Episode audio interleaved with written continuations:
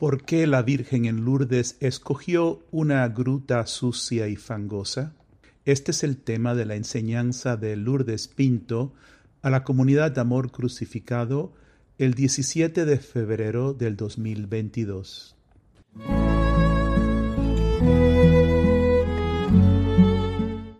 La enseñanza esta noche es una reflexión de algunas eh, oraciones que son parte del retiro de 2020 es sobre la, la enseñanza de Juan Pablo II sobre la dignidad de la mujer, Mujeres Dignitatis. Y creo que está conectado con el Evangelio de la sanación del ciego y también con el camino. Así que comenzaré con unas palabras importantes de Juan Pablo II que tuvimos en el retiro. Él dijo, ser humano significa ser llamado a comunión interpersonal. En el retiro dijimos, pero las relaciones muchas veces no son relaciones de comunión. Vivimos muchas relaciones disfuncionales y estresadas. Solo cuando nos esforzamos para que las relaciones sean verdaderamente comunión, se restaura nuestra masculinidad y femeninidad. Es por eso que nuestro Señor enseña amor crucificado a reflexionar sobre aquellas relaciones en las que no amamos por Él, con Él y en Él. Son esas relaciones las que carecen de comunión y por lo tanto nos revelan lo que está herido y distorsionado en nuestra feminidad o masculinidad. Mi comunidad, aquí hay mucho en este párrafo. ¿eh? Juan Pablo II entonces nos dice, decir que el hombre ha sido creado a imagen y semejanza de Dios, quiere decir también que el hombre está llamado a existir para los demás, convertirse en un don. Entonces nos dice, el ser persona significa tender a su realización. El texto conciliar lo llama encontrar la propia plenitud autodescubrirse, lo cual solo se puede lograr a cabo de una entrega sincera de sí mismo a los demás. Yo siento que el Evangelio de ayer, de Marcos 8, del 22 al 26, nos enseña mucho sobre ser hombres y mujeres que tienen la habilidad de ser un don sincero para los demás, especialmente un don sincero a Dios. ¿Qué ocurrió en el Evangelio del ciego? Lo llevan a Jesús y Jesús en el Evangelio hace algo interesante. Toma al hombre y lo saca del pueblo. Entonces, entonces pone su saliva en los ojos de este hombre y entonces le pregunta, ¿puedes ver? Y el hombre dice, la gente lucen como árboles. Y entonces le impone las manos otra vez al ciego y después de la segunda vez el ciego puede ver bien. Cada uno de nosotros, Dios nos enseñó en el camino sencillo de unión con Dios, que nos debemos ver a nosotros mismos como, el, como que somos el ciego. Y también ver la ceguera de toda la humanidad. Jesús nos está enseñando un proceso esencial que es necesario para ver con los ojos de nuestro corazón la gloria de Dios dentro de nosotros. Primero debemos de querer ser sanados, desearlo. Debemos de saber que somos ciegos.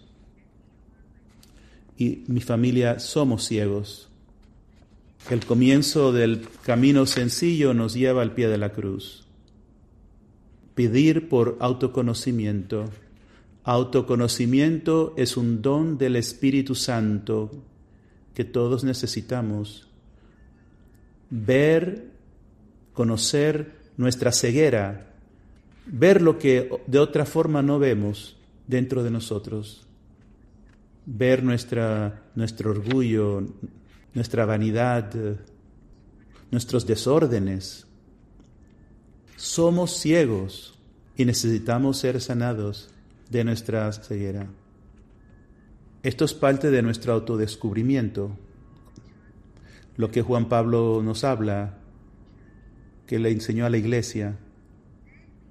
Entonces tenemos que convertirnos en niños y permitirle a Jesús que nos lleve de la mano como niños. Nos saca del pueblo. ¿Qué significa? Nos saca de nuestra zona de confort, nuestras áreas donde somos expertos. A veces lejos de las personas con las que estamos acostumbrados a estar. Entonces Jesús pone saliva en nuestros ojos. Es una acción del Espíritu que es inesperada, incómoda, una acción del Espíritu que es fácil de rechazar, una acción que no tiene sentido según el mundo. Empecé a, meditar esto esta mañana, los años de mi propia sanación, y me di cuenta que Dios no tiene una técnica de sanación. Escucho a veces de los ministerios de sanación, de técnicas, y diferentes sacerdotes me han compartido que quieren compartir eh, técnicas de sanación. Sin embargo, Dios en el Evangelio no tiene una técnica. Aquí eh, eh, pone saliva, otra vez no está ni siquiera cerca de la persona, una mujer le toca la punta de, su vestido, de su ropa, y ni siquiera sabe quién lo tocó. Así que muchas diversas formas. Y eso representa nuestras vidas. Medita los años de sanación que nosotros hemos recibido. Y me sonreía cuando me recordaba mi propio proceso de sanación y cómo continúa y cómo el Señor siempre hace cosas que nos sacan de nuestro confort, de nuestra, que nos sacan de la seguridad del pueblo. Una vez le decía al padre Jordi, el único don que yo no quiero es, es el don de lenguas. Eso era muy difícil para mí. Eh, tú te puedes quedar, Señor, con ese don, y el Padre reza sobre mí en el bautismo del Espíritu Santo y no podía controlar las lenguas. Ahí estaba Lourdes diciendo estas cosas que le salían y no sabía, no tenía idea y me sentía muy incómoda. Esa era la, la saliva que Jesús puso sobre mí. Pero no era solamente, me doy cuenta ahora, el don de lenguas que recibí cuando el Señor hizo eso. El Señor estaba comenzando a liberarme. El no querer el don de lenguas era mi propia forma de permanecer en mi propio miedo, en mi propia imagen falsa en la que había vivido. Así que el Señor utilizó ese tipo de sanación para radicalmente liberarme, sacarme de mi zona de seguridad, de mi opresión. Y puedo continuar a través de los años de tantas diferentes maneras en que Dios me ha sanado y cómo ha hecho esto con cada uno de nosotros y es importante que nos recordemos porque tenemos que ser personas agradecidas. debemos de recordar cómo Dios nos ha ido liberando y darle gracias continuamente, porque es tan fácil olvidarnos de dónde salimos y dónde estamos ahora. Es importante en este Evangelio que Jesús tiene que orar sobre el, el ciego dos veces para sanarlo, porque nos está revelando que la sanación para nosotros es un proceso y es un proceso de vida que tenemos que tener siempre el corazón abierto a ser sorprendido constantemente con una nueva etapa de sanación que Dios quiere darnos. Solamente al permitirle a Jesús sanarnos, que comenzamos a descubrir nuestra ceguera, cómo estamos centrados en nosotros mismos, qué rotos estamos, y de esta manera comenzamos a ser transformados en un don para los demás. ¿Qué significa convertirse en un don sincero para los demás.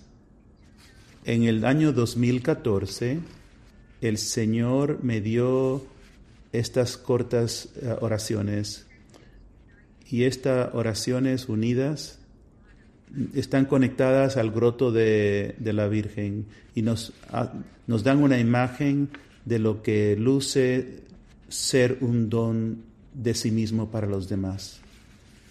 El Señor me dijo, tienes la intensidad de mi mirada, mira lo que yo veo y sufre, y sufre conmigo la condición del corazón humano.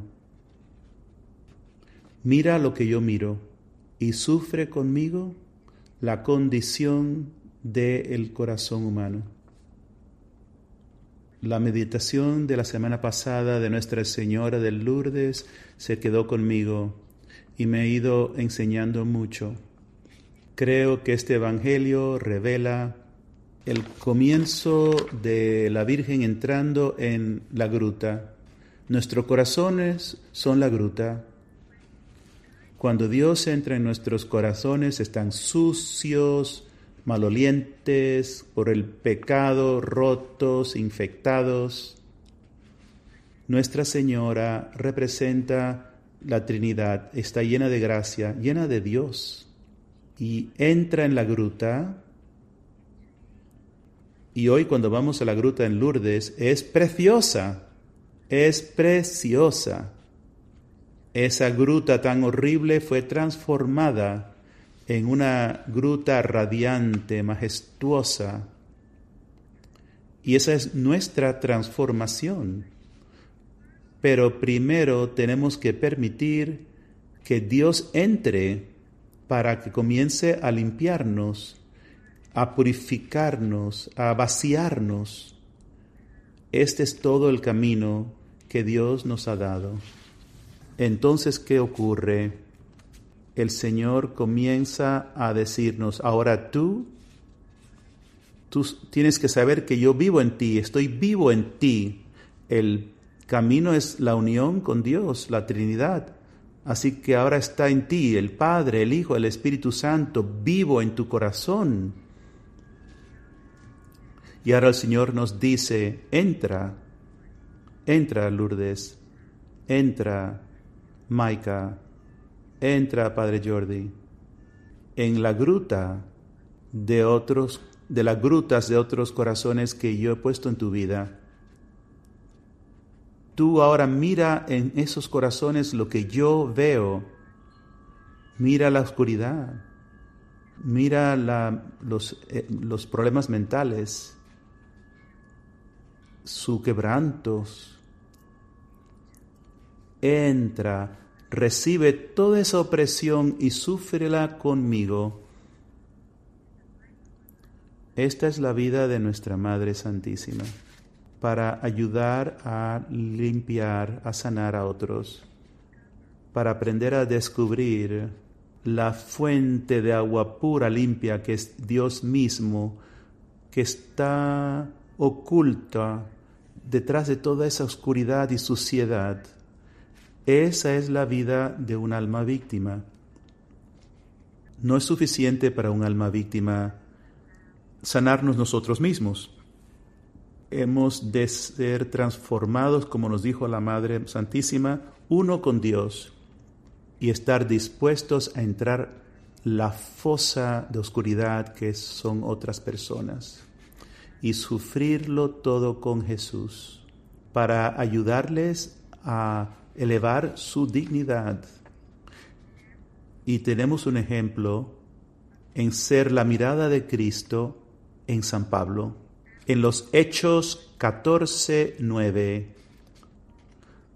Pablo mira fijamente al cojo y sabe que tiene fe para ser sanado. ¿Cómo Pablo sabía eso? Porque Pablo podía mirar al corazón de las almas, porque se ha convertido en uno con la mirada de Jesús crucificado. Jesús muestra que Él no podía curar a todos. Él no curó a todos porque hacía falta una disposición del corazón y esa disposición es la fe. La intensidad de la mirada de Jesús penetraba los corazones y sus pensamientos eran revelados. Pablo, en unión con el crucificado, porque dijo San Pablo, ahora estoy crucificado con Cristo, así que ahora él podía ver a través de la mirada de Jesús y mientras Pablo miraba fijamente al hombre cojo, miraba siendo uno con Jesús y penetró su corazón y vio su fe. A veces oigo personas que dicen, oh, es que aquel tiene el don de ver corazones. Pero eso es un don que todos debemos de tener. Es el don de ser cristiano, uno con Cristo. Cuanto más vivimos en unión con Cristo, más veremos dentro de los corazones porque eh, la mirada de Jesús está en nosotros. Y nosotros miramos con la mirada de Jesús, es, es eso natural. Y esto me llevó a revisar la sección de nuestro camino que es la, la mirada de Jesús, capítulo 2d y rápidamente voy a cubrir el mensaje 14 y 16. En el primero dice, ¿ves la oscuridad que ha consumido los corazones y mentes de mi pueblo? ¿La oscuridad que está consumiendo mi santuario? ¿Ves? El Señor nos está preguntando, ¿estás mirando al corazón? ¿O estamos juzgando a las personas por su exterior, por su apariencia, lo que dicen? o estamos entrando en, el en la gruta del corazón. El Señor continúa diciendo, ve en tus ojos la luz de Dios que consumirá esta oscuridad. ¿O es que a ti también, tú también te has cegado la oscuridad del mundo? Esta oración es importante, especialmente durante estos tiempos es tan fácil de ser ciegos otra vez. Es tan fácil enfocarnos solo en la oscuridad y perder la pista de la luz de Dios que está trabajando poderosamente en estos tiempos. Vivir en la fe, en el gozo en el medio de la oscuridad, porque vemos la luz. La luz está dentro de nosotros. La luz está en todas partes, mi familia. Cada día miro y veo la hierba. El padre Jordi me enseñó una serie de vídeos que se llama Juan 1010. Oh, Dios mío, es tan precioso. Es una organización cristiana de científicos y toman cualquier tema de, de la naturaleza, una mariposa, y van en detalle mostrando la maravilla que es la creación. Es algo maravilloso. El último que vi en Georgia es sobre un, la nieve, lo que es una sola nieve. Estuve en New Jersey, el último día estaba nevando y, ponía la mano para coger algunos, eh, ¿cómo se dice?, de nieve. Y empezamos a, empecé a recordar lo que había visto en el vídeo, que cada, cada, ¿cómo se dice?, grano de nieve, no es grano, pero es flake, ah, es majestuoso, es único, es un cristal único, con una formación única irrepetible, como se fueran las huellas de las manos. ¿Y cómo nos podemos perder de vista la maravilla de la creación que está en todas partes? Aquí hay ocho niños en esta casa en que estoy y mi casa ahora está llena de nietos. Es tan bello los niños porque la luz de Dios radia en los ojos de los niños. La pureza. ¿Quién no ve la luz de Dios. El Señor nos ha dado su voz, sus palabras. Mensajes del Señor están llenos de vida, de bondad, de misericordia. La belleza de Dios, los leo, los leo, y solamente me quedé en una oración. Esto me pasa todo el tiempo cuando estoy en el Santísimo Sacramento, leo solamente una oración y ya me puedo quedar ahí con esa sola oración, porque hay tanto y todo viene de Dios. Mi comunidad, contemplemos, meditemos, permitan que Dios sane nuestra ceguera, abra nuestros ojos para que la luz de Dios esté en todas partes para nosotros y la podamos ver. Amén. Para más información sobre el camino de unión con Dios, por favor visite el sitio de la comunidad Amor Crucificado, amorcrucificado.com. Que Dios les bendiga.